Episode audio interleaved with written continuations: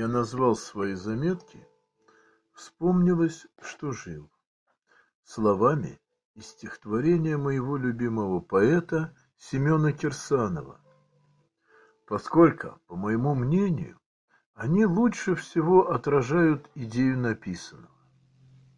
В постоянной смене дней, годов, десятилетий, за мнимой важностью текущего момента забываешь о прожитом и, оглядываясь назад, не видишь ничего, кроме каких-то очень, ну, не то чтобы важных, а просто ярких или чаще всего традиционных событий таких как поступление в школу, окончание школы, женитьба, рождение первенца, развод.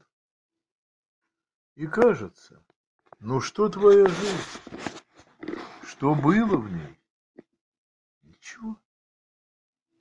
Ну, родился, ну, учился, ну, любил, и вот вырос, выучился, женился, состарился, умер в конце концов. А что же еще? Если не остановиться и не задуматься, а продолжать мусолить повседневщину, то кажется, что и ничего. Но если притормозить и задуматься, и оглянуться, то многое можно вспомнить. Ведь, оказывается, прошла целая жизнь. Я много видел, и многое помню, о многом могу рассказать. Да, в моей жизни было много событий. Было и плохое, и хорошее, было горе и радость, раскаяние, сострадание. Про свою жизнь я могу смело сказать словами Арсения Тарковского. Жизнь брала под крыло, берегла и спасала, мне и вправду везло. Только этого мало. Да, мне повезло в жизни. Удача сама шла в руки. И, может быть, поэтому я иногда и совершал ошибки, поскольку не знал цену счастью. Уж слишком дешево оно мне доставалось. Зато слишком дорогой была расплата за эти ошибки. Селяви. В жизни все должно быть соразмерно. Если что-то слишком дешево, что-то другое обязательно должно быть слишком дорого. Итогом всего моего не такого уж долгого существования стало осознание факта, что в жизни никогда нельзя задумываться над тем, как сделать ее лучше. Надо просто двигаться по течению, и жизнь сама даст тебе наилучшее направление. Единственная сложность – почувствовать эту жизненную подсказку, понять то, что судьба посылает тебе твой спасательный круг. Но здесь разум бессилен. И только душа даст правильный ответ. К сожалению, с самого раннего детства, как только я пытался умом выбрать правильное направление своего движения, то забредал в тупик. И лишь в тех случаях, когда я полагался на судьбу, на жизнь, на чувства и ощущения, то находил выход из самых, что ни на есть, безвыходных ситуаций. Весь текст написан исключительно мною, без всяких литературных обработок. Вначале я хотел быстренько надиктовать его, чтобы специалист облагородил и улучшил то, что я там наговорил. Сделали первую главу, но как только ее прочли люди, неплохо знающие меня, стало ясно, что в ней есть все, и факты, и события, но нет меня. Мое собственное «я» было начисто убито литературной обработкой. Пришлось трудиться самому. Этот труд занял многие годы. Меня не раз спрашивали, каким образом моя память сохранила так много воспоминаний из раннего детства. Да не только детства. В самом деле, я помнил лишь малую часть из того, что написал. Все остальное вспоминалось целенаправленно. Если хотите, то можете назвать это возбуждением воспоминаний. При помощи,